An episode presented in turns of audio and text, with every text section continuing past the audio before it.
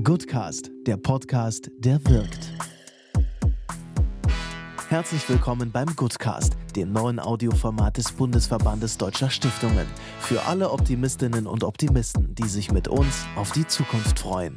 Wir sprechen mit Expertinnen und Experten aus Wirtschaft, Politik, Gesellschaft und Medien über ihre Ideen zur Zukunft des Gebens. Vier Themen verteilt auf vier Staffeln mit jeweils drei Folgen. Jetzt Kapital und Wirkung mit Julius Bertram und Katrin Kowak. Es gibt viele Worte, um Ise Bosch zu beschreiben. Erbin, Menschenrechtsaktivistin, Regenbogenphilanthropin, Spenderin, Stifterin Trägerin des Deutschen Stifterinnenpreises, aber keines wird ihr richtig gerecht. Ise Bosch lässt sich nicht auf Schlagworte reduzieren. Im Goodcast haben wir Zeit für die Schattierung hinter den Schlagworten und sprechen mit Ise Bosch über Geld. Es knüpfen sich an Geld moralische Fragen. Wenn es geerbtes Geld ist, dann sind das halt auch die moralischen Fragen der Herkunft dieses Geldes. Philanthropie? Das ist ja der Wert, der ungeheure Wert von philanthropischem Kapital, dass man damit wirklich was riskieren kann. Ihre Ermutigung für eine diverse Stiftungslandschaft? Auf jeden Fall gibt es reichlich Möglichkeiten, positiv aufzufallen in der deutschen Stiftungslandschaft. Und über gendersensibles Investieren. Bei der Ratingagentur, wo wir sind, haben wir nach Jahren Zusammenarbeit gehört, ja, ihr seid die Einzigen, die bei uns das Gender-Thema abfragen. Wir empfinden uns so ein bisschen so der heiße Hauch in ihrem Nacken. Viel Freude beim Hören. Bevor wir gleich in den Goodcast starten, hier noch ein Hinweis zu einem Partner. Die Online-Plattform yoursri.de beantwortet Stiftungen die Fragen, welche Wirkung haben unsere Anlagenfonds? Ist es möglich, die Wirkung unserer Stiftung insgesamt zu erhöhen? Steht der Förderzweck unserer Stiftung mit der Vermögensanlage im Einklang oder gar im Widerspruch? Und welche Nachhaltigkeitsaspekte kann ich in die Anlagenentscheidung integrieren?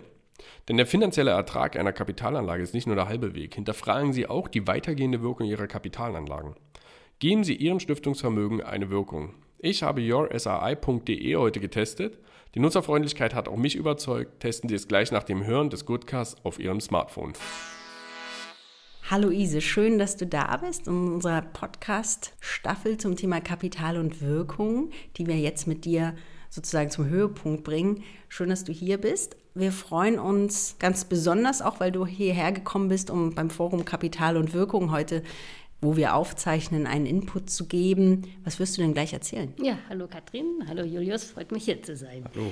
Die Sonne scheint, man könnte schon an Frühling denken, gute Zeiten insofern. Ähm, was ich sagen soll, ich soll einen Input geben zum Thema, was ich vom Stiftungskapital erwarte.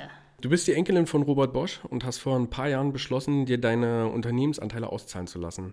Und ähm, eine Frage, die im Raum steht, ist, ob du jemals den Punkt hattest, wo du das bereut hast. Nein.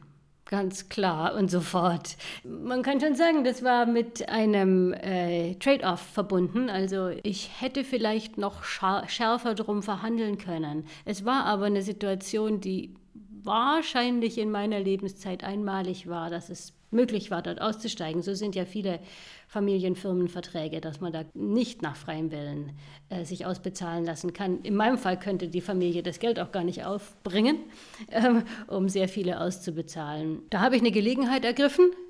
Äh, die sah damals mittelgut aus, aber auch mit dieser mittelguten äh, Lösung bin ich seither sehr zufrieden. Und das liegt vielleicht auch ein bisschen dran, ähm, dass es genau die Art von Geldsumme ist, wo ich selbst das Gefühl habe, damit kann ich wirklich umgehen.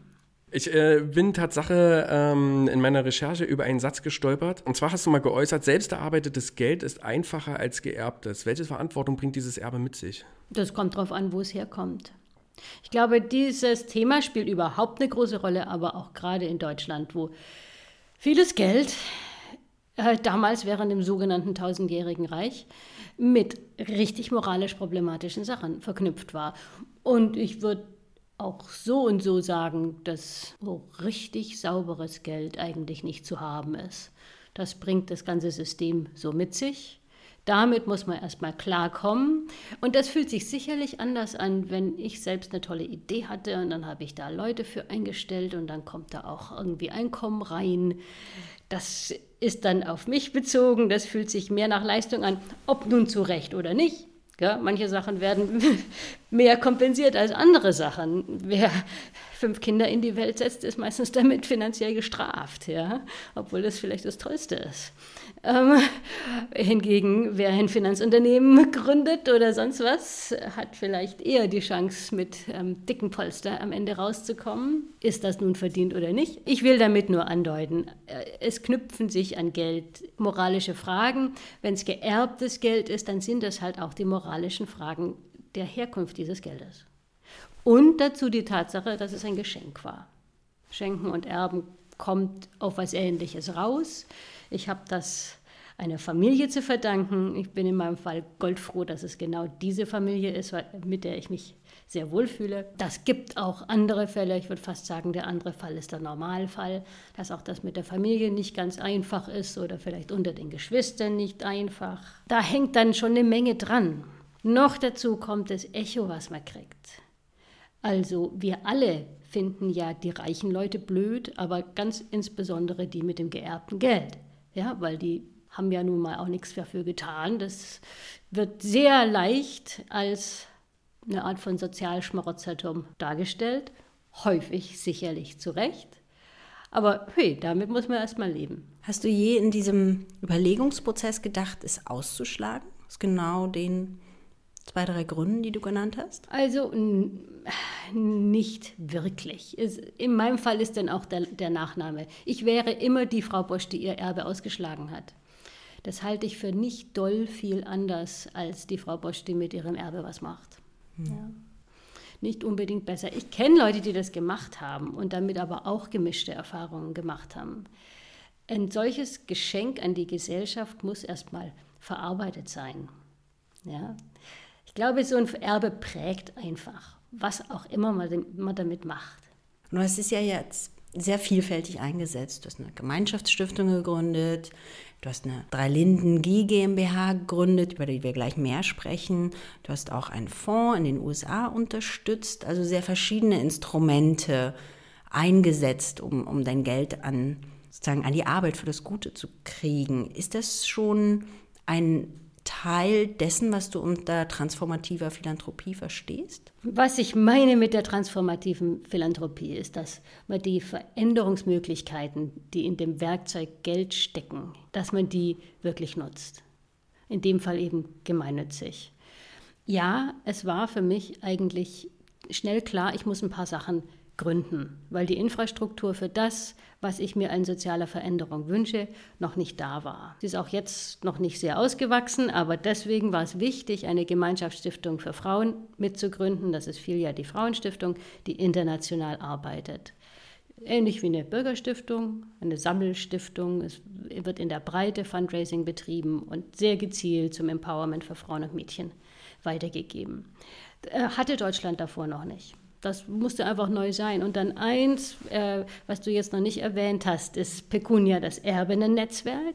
Auch das hatten wir nicht. Na, es ist inzwischen auch weltweit einzigartig. Ein autonom, äh, sich selbst verwaltendes ähm, Netzwerk von Frauen, die geerbt haben und sich zu dem Thema untereinander austauschen wollen, also die Expertise beieinander suchen und für viele häufig die erste Chance, über das Thema ernsthaft zu sprechen mit jemand außerhalb der Familie. Läuft richtig toll. Das ist für mich eine ebenso wichtige Gründungsgeschichte.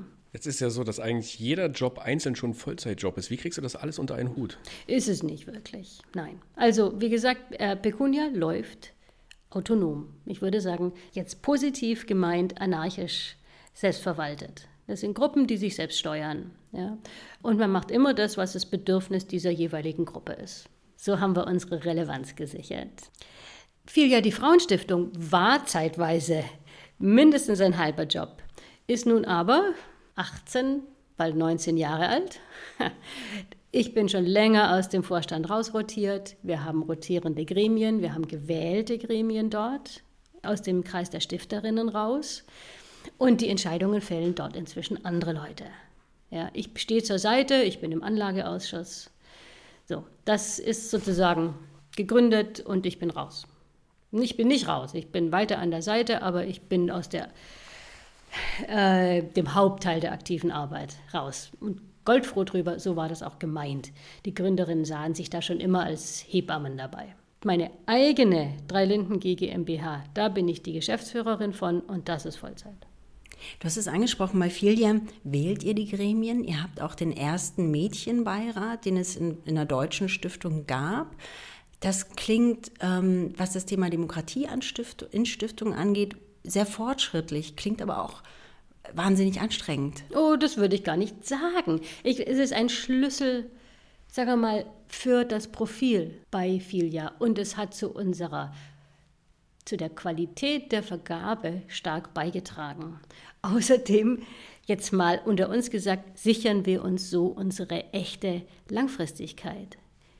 Es gibt allerhand Mädchen inzwischen in Deutschland, die Stiftungsarbeit zum Empowerment von Mädchen gemacht haben. Also das sind unsere zukünftigen Gremienfrauen, absolut. Das, da, da, setzen wir drauf. Nein, äh, dieses Thema partizipative Philanthropie äh, ist ein Aspekt aus dem größeren Bereich der transformativen Philanthropie, wo ich glaube wirklich, da dreht sich was. Das sind Themen, wo früher ein, entweder ein Unverständnis kam oder auch viel Skepsis, nämlich ist denn das gut genug? Wir haben doch Fachleute in unseren Gremien, also Wissenschaftlerinnen, und ist es nicht sehr teuer? Da gibt es übrigens Studien dazu, international, von partizipativen äh, Arbeitsweisen bei Stiftungen, dass die Kosten geringer sind, als man dachte und dass die Resultate einfach glänzen. Da sind Förderungen dabei, wie die anderen sie sich wünschen. Was muss sich ändern, damit partizipative Philanthropie mehr in das Stiftungswesen Einzug hält, damit mehr Stiftungen das umsetzen? Also das kommt drauf. Stiftungen sind ja sehr divers. Ja, es gibt hauptsächlich kleine Stiftungen, wo auch diese Gremien klein sind, wo es ein größerer Aufwand wäre, wirklich ein, sagen wir mal, ein Gremium von zehn Mädchen oder sowas dabei zu haben. Auch Filia hat da eine ähm, Betreuung mit dazu, aber das ist auch keine Vollzeit. Bei Bürgerstiftungen, die eh Gremien haben, denke ich mal, wäre die Umstellung nicht die Welt. Das heißt halt einfach, dass man sich noch gezielter Leute aus der sogenannten Projekteszene sucht, die bei Entscheidungen mitwirken. Und das heißt, man macht den Horizont auf von, wer sind unsere Stakeholder? Ja, erstmal die Geldgebenden und verändert das in, wer sind unsere Stakeholder? Diejenigen, die die Arbeit umsetzen oder eventuell auch die am Ende wirklich die Nutznießenden von der Arbeit sind. Also ganz normale Feedback-Schleifen, dass man sich die direkt in die Entscheidungsdynamik mit einbaut. Für eine, für eine etwas größere Stiftung ist das nicht die Sache. Und für wirklich größere Stiftungen, da kann man sagen, hey, kann ja sein, dass ihr auch hauptsächlich Forschungsverträge, die Hunderttausende kosten, bei euch im Programm habt. Dafür ist das vielleicht nicht das passende Gremium, obwohl man ja heutzutage auch also partizipative oder aktivistische Forschung macht, die äh, die Stimmen aus dem sogenannten Feld mit einbezieht, sogar ins Design. Aber wie wäre es denn, ihr nehmt einen Teil, ihr nehmt 50.000 Fördergelder aus eurem Budget raus und macht das als Paket, wo ihr direkter mit Projekten zusammenarbeitet? Also ein, ein Teilbetrag da rauszunehmen, schon alleine, um den Input zu bekommen. Oder eben sowas wie, äh, wen wollen wir ranführen an die Stiftung? Wer soll uns besser kennenlernen? So habe ich dich auch erlebt und da erzähle ich mal eine kleine Geschichte aus dem Nähkästchen, als wir gemeinsam die, die Medienarbeit und Kommunikation äh, vor der Verleihung des Deutschen Stifterinnenpreises vorbereitet haben, hast du gesagt, Interviews grundsätzlich nur zu zweit ich und jemand, den es betrifft oder die es betrifft. Für mich als Kommunikatorin war das erstmal schwer, aber wir haben es gemacht. Und ich habe mich gefragt, wie versuchst du auch in deinen Alltag genau diese, diese zweite Meinung, die zweite Brille immer mit reinzuziehen? Du bist jetzt bei Filia ein bisschen raus, das heißt aus den Prozessen auch raus. Wie machst du es zum Beispiel bei Drei Linden oder generell auch in dem, was, was dich leitet? Wie holst du da die Erfahrung mit rein? Wie hole ich die Erfahrung mit rein? Also, dass es gibt wirklich nur einen kleinen strategischen Teil der Förderungen, die ich rein selbstbestimmt mache. Der allergrößte Teil meiner Gelder geht indirekt über themenorientierte Sammelstiftungen, wie ich die nenne, Community Foundations. Das mache ich inzwischen mit vieren weltweit. Eine ist in Kenia, eine ist in Südafrika, eine ist in New York und arbeitet global. Ähm, und fiel ja die Frauenstiftung, auch eine Sammelstiftung. Die haben ihre Gremien vor Ort, die machen partizipatives Grantmaking. In dem, also zum Teil ist es wirklich so, dass aus den, von den Geförderten des letzten Jahres werden welche berufen, die die Förderung des nächsten Jahres machen größere Versammlungen ähm, und das kostet auch. Das ist wirklich was dann da mit anfällt. Ja. Aber ich würde schon sagen, weltweit alles andere wirft Fragen auf. Ich habe ein schwieriges Thema, ein Thema, was mit Tabus besetzt ist, also nämlich die Menschenrechte von Lesben, Schwulen, Bisexuellen, transgeschlechtlichen und intergeschlechtlichen Menschen. Da, wenn da jemand aus dem Norden kommt und sagt, hier, macht's wie bei uns, CSD und äh, eine rechtliche Kampagne äh, zur Beendigung von Diskriminierung, ähm, bringt man die Leute dort eventuell sogar direkt in Gefahr. Ja, das heißt, darüber entscheiden, was passieren soll vor Ort, obliegt den Leuten dort. Da kann man dann entweder ein Gremium für haben oder eben mindestens ein Level von äh, Gruppen vor Ort, die auch wirklich selber die Ethik haben müssen, dass sie nicht nur vor Ort die größeren NGOs kennen, sondern wirklich die Basis, also auch raus aus den Hauptstädten ins Land. Und eine Ethik, die, sagen wir mal, diese ja, Kosten und aufwendigeren Prozesse, die das braucht, dann auch gerechtfertigt. Dass man sagt, ja, wir wollen das, wir wollen eine Bewegung fördern, dann muss es auch aus der Bewegung kommen. Und wir als die Geldgebenden, die ja normalerweise immer an der längeren, am längeren Hebel sitzen, gerade wo das Geld wirklich fehlt, wir äh, richten uns auch nach diesen Meinungen. Ist es trotzdem noch ein Machtgefälle? Wir waren ja beide bei dem Afrika-Workshop neulich bei der Robert Bosch Stiftung und da hieß es, und das ist mir im Gedächtnis geblieben, die Hand, die gibt, ist immer höher als die Hand, die empfängt. Also ein Schritt zur berühmten Augenhöhe ist natürlich zu hören und in Entscheidungen einzunehmen, aber es ist trotzdem ja ein Transfer. Das versuche ich ja gerade mit der transformativen Philanthropie. Für mich ist das das Gegenmodell zum reinen Transfer. Also es ist ein, ein Übergang, aber ich suche nicht die Transaktion wie bei ich kriege eine Leistung für was, was ich bestellt habe. Gell? Und wir müssen uns irgendwie einig sein, dass das stimmig ist. Aber weil ich die Bestellerin bin, äh, habe ich immer den, den Stopper in der Hand, mit der ich die Sache auch anhalten kann. Was ich suche, da gehen wir jetzt wirklich mehr auf die Ebene von Lebenserfahrung, ist, ich verstehe mich selber als Agierende in dem Feld. Und da bin ich einfach auch nur ein Mensch. Ich habe eben diese Hilfsmittel mit an der Hand und stelle aber, das macht man ja, wenn man das Geld in die Gemeinnützigkeit gibt, man stellt es eh zur Verfügung. Und um es möglichst gut zu machen, gucke ich, dass ich mich nach den Bedürfnissen so stark richte, wie ich es ähm, wie ich es mir überhaupt vorstellen kann, wie ich das imaginieren kann. Und das sind dann Dinge wie langfristig geben, ein Commitment zumindest sehr klar äußern und dabei auch bleiben und mit möglichst wenig Bürokratie. Ja, das heißt, äh, und das ist auch, weil ich frage natürlich ab, was braucht ihr? Und die, ich meine, auf der ganzen Welt seit Jahrzehnten hören wir, das Geld, was gebraucht wird, ist so, wie es UnternehmerInnen auch bekommen, nämlich erstmal, um deine Operation äh, ordentlich hoch zu, also in die, in die, ins Funktionieren zu bringen. Du brauchst auch geduldige Geldgeber, die im Fall dann mal ein paar Jahre länger fördern äh, oder ihr Geld drin lassen.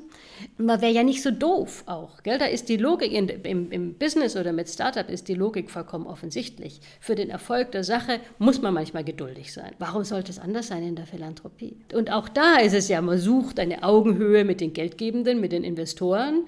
Ähm, man respektiert sich gegenseitig für die unterschiedlichen Rollen, die man da spielt. Keine Seite kann ohne die andere. Irgendwo steht man ja dann da wie zwei Menschen oder zwei Gruppen von Menschen, die ein Vorhaben haben. Und hoffentlich ist das Vorhaben wirklich ein gemeinsames. Das ist der beste Fall. Ich glaube, so gelingt am ehesten auch, was weiß ich, eine soziale Kampagne. Die, die Ziele, man geht von den Zielen aus und dann richtet man alles nach diesen Zielen. Und ich richte auch danach, was ich bereit bin, für ein Risiko einzugehen.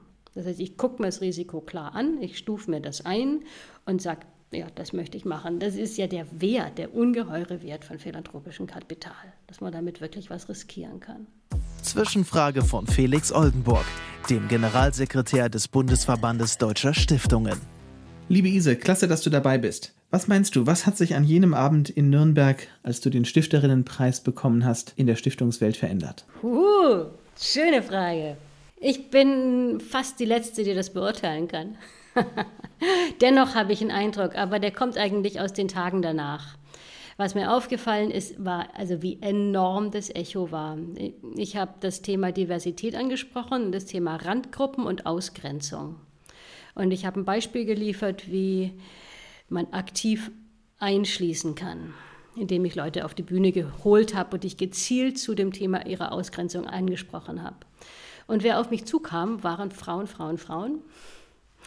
Und waren, hatte ich den Eindruck, so fast alle im Raum, die nicht weiß sind, also People of Color. Das waren da nicht so viele, aber ich habe den Eindruck, viele davon haben sich, auch wenn ich dieses Thema kaum angesprochen habe, sind zu mir hergekommen, aktiv und haben gesagt, dass sie sich gefreut haben. Ähm, und das mögen auch nicht alle sein, die, die mit dem Thema lesbisch, schwul, trans, inter was anfangen können. Das ist nur einfach, offensichtlich habe ich einen Deckel ein Stück weit gelüftet, in dem viel steckt. Ja, dass nämlich die positiven äh, ja, die Macht, die Leute aus Minoritäten haben, mit dem Wissen, was sie automatisch haben, was der Rest eben nicht hat. Wir haben alle diese blinden Flecke, mich inbegriffen. Das habe ich ein Stück weit rumgedreht und an dem Echo hat sich gezeigt, was das für eine Energie freisetzt. Ja. Ähm, und jetzt, äh, seither bete ich darauf, äh, dass das äh, nachhaltig ist, ja? ja? dass das wirklich eine Folge hat. Dass es noch mehr Menschen gibt, die genau in diesem Feld sich engagieren. Hast du von anderen gehört, die gesagt haben, tolles Vorbild, ich mache da jetzt auch eine Stiftung? Und wenn nicht, willst du ja ein Plädoyer abgeben für genau das Thema Ausgrenzung, Menschen, die diskriminiert werden, beispielsweise aufgrund ihrer sexuellen Orientierung? Also das Plädoyer ist gemacht. Ich glaube eigentlich auch, ist, das ist nicht mehr neu. Ja? Ähm, speziell in der Stiftungsszene, das, ich wiederhole gerne das Plädoyer für ein Gender Mainstreaming und zwar im besten Sinn, so wie Gender Mainstreaming eigentlich gemeint war. Nämlich guckt, wie das Gender-Thema bei euch konkret in der Stiftungsarbeit aussieht. Hört damit auf zu sagen, wir fördern doch Kampf gegen Leukämie, das hat doch mit Gender nichts zu tun. Es gibt kaum Themen, die mit Gender nichts zu tun haben. Das heißt, da ist wirklich ein blinder Fleck, wo wir ran können und das Plädoyer ist dazu natürlich auch, guckt nicht nur nach Männlein und Weiblein, äh, nimmt mal auch wahr, was da sonst so alles gibt. Die gibt es nämlich auch. Und das mein Plädoyer geht aber dann wirklich genauso an diejenigen, die vielleicht Interesse haben, in die Stiftungswelt zu gehen und sagen, äh, äh, ist mir zu weiß. Ja, und dann sind da die reichen Leute dermaßen am langen Hebel und ich muss nur das machen, was die lustig sind hm, vielleicht ist das auch überlebt. Vielleicht gibt es da inzwischen andere Möglichkeiten. Auf jeden Fall gibt es reichlich Möglichkeiten, positiv aufzufallen in der deutschen Stiftungslandschaft ähm, mit Arbeit äh, mit People of Color. Ich habe ja in der Recherche gelesen, dass ihr den Instrumentenkasten der Vermögensanlage um etwas erweitert habt, das ihr gendersensibles Investieren nennt. Was versteht ihr darunter und wie funktioniert das in der Praxis? Ähm, das kann man am besten innerhalb der einzelnen Assetklassen beantworten. Bei FIA, die Frauenstiftung, haben wir einen ordentlichen Teil der Anlagen in Aktien. Was wir machen, ist ein Standard-Nachhaltigkeitsrating davon mit einer Ratingagentur. Aber was wir auch machen, ist, dass wir mit dieser Ratingagentur reden und sagen, hey, was ihr an Gender-Komponenten für eure Ratings habt, ist uns ein bisschen schwach. Wir wissen, was die Gender-Themen sind. Wie kommen wir mit euch ins Gespräch? Ähm, dass ihr unter den 200 Fragen, die ihr stellt, ich glaube, es sind sogar noch mehr, Gender anders vorkommt und auch im Endeffekt so gewichtet wird, dass es nicht nur Punkt 175 ist, ähm, sondern den Stellenwert kriegt den Gender in Investment eigentlich auf der globalen Szene inzwischen hat. Ich war ganz begeistert im letzten Herbst von dem sogenannten Gender Smart Investing Summit in London. Ich habe außer mir keine Deutsche dort getroffen ähm, oder keinen Deutschen. Der, das hat eine ungeheure Dynamik. Die Summen, die mit einer Gender Lens investiert werden, sind am explodieren. Seitdem wir wissen, dass solche Sachen besser performen. Ja. Ähm, das läuft international. Da können wir nur gucken, wie wir uns da von Deutschland aus mit einfädeln. Aber das, der, der Anschluss ist möglich. Das ist bei der Asset-Klasse Aktien. Das heißt, da gucken wir an die, äh, an die Kriterien, nach denen eine wirklich gute Aktie rausgesucht wird. Äh, in der Asset-Klasse ähm, ja, festverzinsliche kann man Ähnliches machen. Vieles davon ist übertragbar. Die erste Klasse Liquidität, da kann man vielleicht zu einer Bank gehen, die man besonders mag und denen man die Liquidität am meisten gönnt. In der ersten Klasse Impact Investments, da geht es richtig los. Da ist durchaus an den meisten Stellen das Risiko etwas höher. Deswegen sind Stiftungen, die einfach Stiftungen auf Dauer sind, da etwas eingeschränkter, wobei ich ja die Erfahrung weitergeben kann, wer äh, mit dem entsprechenden Finanzamt gute Kontakte hält und die wirklich fragt, ähm, was braucht ihr? Äh, vor einer Investition nachfragen, äh, ist das so nah dran an unserem Stiftungszweck, dass ihr uns das machen lasst, obwohl dieses, das Risiko relativ hoch ist? Ja, da haben wir positive Erfahrungen in Hamburg. Mit Filia die Frauenstiftung. Mit Filia die Frauenstiftung. Impact Investing gemacht. Genau, Kannst du das ein Beispiel nennen? Äh, das nenne ich gerne. Es ist leider inzwischen nicht mehr. Das war Rags to Riches, was damals äh, global vertrieben wurde. Eine kleine Firma in den Philippinen, die Slum Dwellers, also Leute, die auf der Müllkippe wohnen, eingewiesen hat in Schneiderarbeiten und Webearbeiten und die aus, von der Müllkippe runter edle Sachen geholt haben und äh, eine ordentliche Produktpalette an ähm, verkäuflichen Sachen hatten und dabei viele Leute, viele Frauen ausgebildet haben. Der Frauenaspekt hat uns da reingebracht. Leider sind sie nicht so schnell gewachsen, wie sie hätten müssen und es gibt sie nicht mehr. So, aber solche Geschichten wird es wieder geben und die beobachten wir immer mit Interesse. Und das ist dann grundsätzlich was, wo wir auch einen Vergleich machen. Würden wir das fördern wollen, wenn es auf der Förderseite ist? Ja, das heißt, selbst wenn das verlorenes Geld ist, können wir immer noch unseren Stifterinnen sagen, hey, eine Förderung wäre auch ein finanziell gesprochen hundertprozentiger Verlust gewesen. Ähm, das ist nicht geworden, was wir uns erhofft haben, nämlich ein sich selbst tragendes äh, Business. Aber immerhin sind so und so viele Frauen dort ausgebildet worden und äh, machen was weiter. In dem Fall wurde das auch sehr gut gemonitort. Davon darf man nicht allzu viel machen von der Stiftung aus. Aber was heißt darauf? Ich glaube, man sollte jeden einzelnen Fall dann, mit, weil auch die Stiftungsaufsichten ja unterschiedlich sind, sollte man inzwischen hinterfragen. Weil das Geschäft, ich würde auch sagen, eine Stiftung heutzutage, die mit den Festverzinslichen nichts mehr verdient und mit den Aktien schlechten Jahren entgegensieht, also absehbar keine großen Einkommen hat, ihre eigenen Dauerausgaben eh hat, ist nicht mehr gemeinnützig. Ja, da muss selbst die Stiftungsaussicht ein Interesse haben, dass man die Werkzeuge, die, die zur Verfügung stehenden Werkzeuge vergrößert und Impact Investing mehr zulässt, auch wenn es eine riskantere Sache ist. Eine Verbrauchsstiftung hat das Problem nicht. Wenn da was ausfällt, dann ist das eben verbraucht. Und eine GGMBH, was meine drei Linden sind, hat dieses Problem auch nicht. Aus den Reserven darf ich sowas auch hier spreche ich mit meinem Finanzamt und gucke, wie ich was belegen muss. Und wenn es inhaltlich nah genug dran am Förderzweck ist, habe ich bisher da keinerlei Schwierigkeiten gehabt.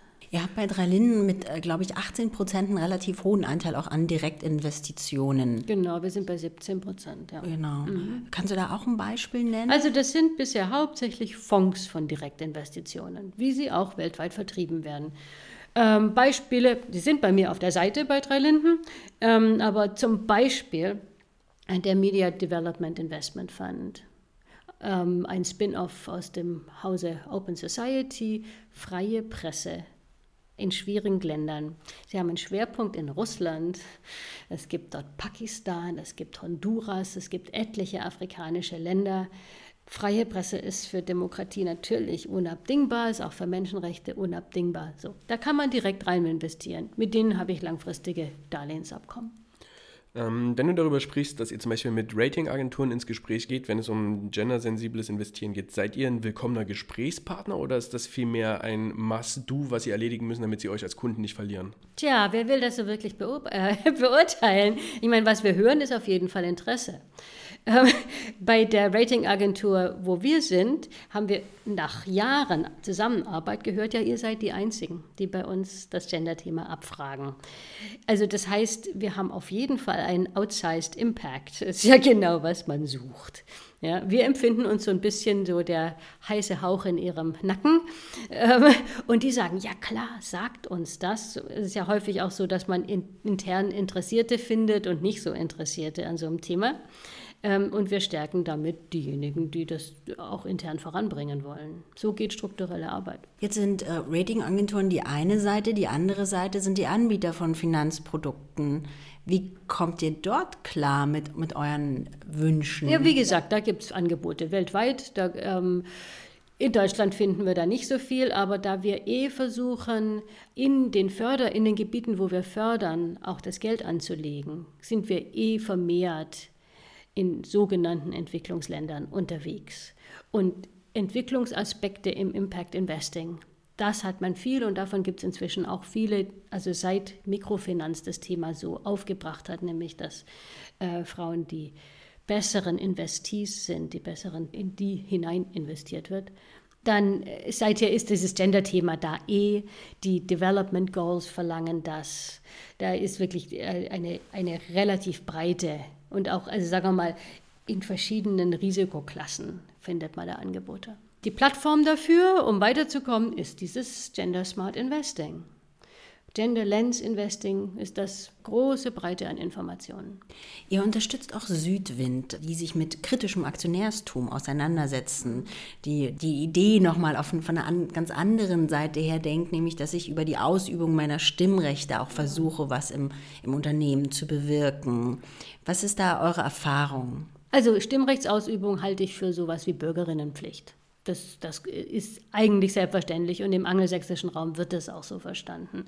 Wenn man es jetzt auf eine kritische Weise machen will, dann ist man angewiesen auf Forschungsinstitute, Institute, die äh, den Themen echt nachgehen. Und Südwind ist berühmt für ihre Arbeit äh, im Textilsektor, Schuhsektor, Leder, aber auch Minen, Rohstoffe und so weiter. Das sind diejenigen in Deutschland, die wirklich vor Ort gehen und, was weiß ich, in, in China dann Interviews führen an Orten, wo Gewerkschaften verboten sind. Ja? Und dieses Wissen hier den InvestorInnen vorhalten. Sagen, wir wissen, was hier läuft. Ähm, oder auch die Leute selbst hierher bringen. Ja, weil ganz viel von dem, was man Socially Responsible Investment nennt, ist in, in Wirklichkeit doch sehr, sehr weit weg. Und die Leute vor Ort reiben sich die Augen, was wir hier im Westen als nachhaltige Investitionen zum Teil klassifizieren.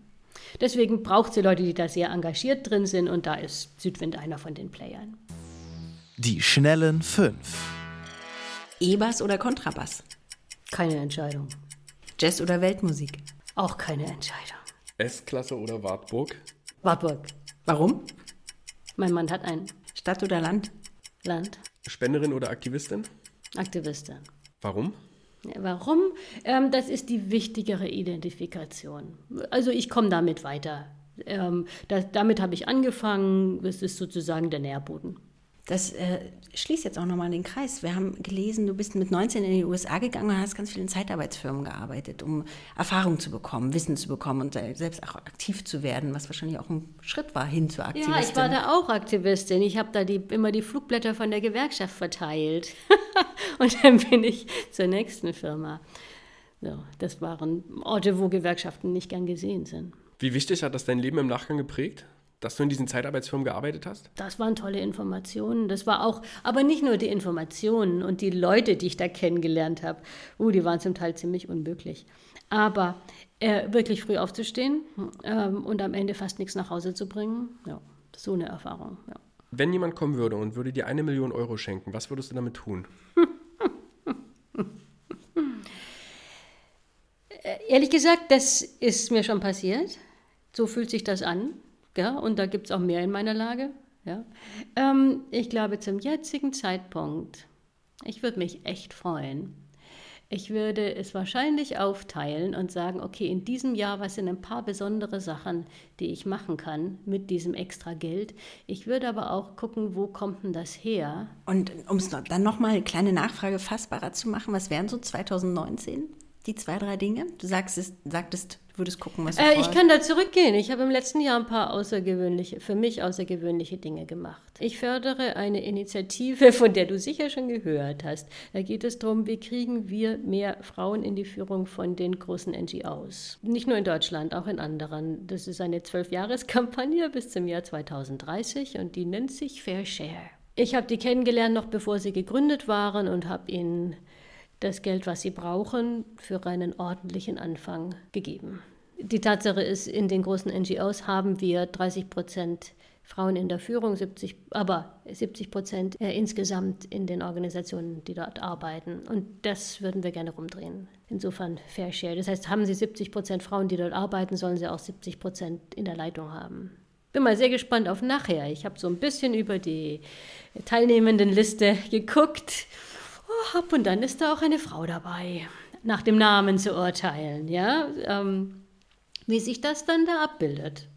Durchaus. Ich, ich, ich stehe dazu. Das Thema ist, ist einfach nicht mehr peinlich. Darüber reden wir jetzt. Auch beim Deutschen Stiftungstag wollen wir genau das machen. Aber es ist, wie du sagst, ne, es fängt nicht äh, damit an, wie viele Männer und wie viele Frauen. Oder es fängt schon damit an, aber es muss weitergehen. Darf ich einen Buchtipp weitergeben? Ja, mach mal. Kate Mann, Down Girl heißt das Buch. Das ist eine Philosophin, analytische Philosophie, die Frauenfeindlichkeit und Frauenhass philosophisch beleuchtet. Ich glaube, so hat es noch nie jemand gemacht und ich habe schon lange nicht mehr in einem Buch so viel angestrichen. Positiv. Das ist eine Denke, die ich sonst nicht so drauf habe, weil es einfach sehr, sehr gründlich ist. Und sie erklärt, warum das Thema, also seit, ich bin ja seit Jahrzehnten dran. Ich, ich habe immer das Gefühl, ich habe hier einen Block Seife und ich versuche den auf einem abschüssigen, feuchten Tisch zu platzieren. Und sie rutscht immer wieder runter. Und dann hebe ich sie wieder auf, tue sie wieder in die Mitte, dann rutscht sie wieder runter. Und ich weiß jetzt warum, dank Kate Mann. Nämlich, wer ein Minoritätenthema dieser Art und ein schambesetztes Thema aufbringt, den trifft erstmal selbst diese Scham. Ja? Das heißt, die Frauen brauchen ein besonderes Stückchen Mut, um für sich selbst zu sprechen. Sie werden erstmal zu einem nicht ganz vertrauenswürdigen Gegenüber, ja, weil, sie ein, weil sie einen Status quo brechen, ihre angestammte Rolle verlassen haben. Und das fühlt sich auch so an. Es ist ein Tabuthema, das selbst zu brechen, ist nicht einfach. Das, das ist leichter für Männer, das zu machen, durchaus. Ähm, aber in der Dynamik braucht es das natürlich, dass Frauen das selber machen. Und jetzt deswegen proklamiere ich jetzt einfach an sich, nein, es ist kein Schamthema mehr. Vielen Dank für das Gespräch. Wir freuen uns und wünschen viel Erfolg, aber arbeiten auch mit daran, dieses Stück Seife zu platzieren und ähm, vielleicht die ganze Stiftungswelt damit einzuseifen. Nein, wir trocknen diesen Tisch, wir föhnen den mal ordentlich über und dann ist es nicht mehr glitschig. Oder so. Ja. Danke für deine Zeit. Danke, Ise. Danke, ihr beiden. Und haben wir zu viel versprochen? Zugegeben, wir hätten ihr noch zwei Stunden zuhören können. Hat es Ihnen gefallen? Sagen Sie uns Ihre Meinung auf unseren Kanälen unter Hashtag Goodcast. Bis zum nächsten Mal beim Goodcast.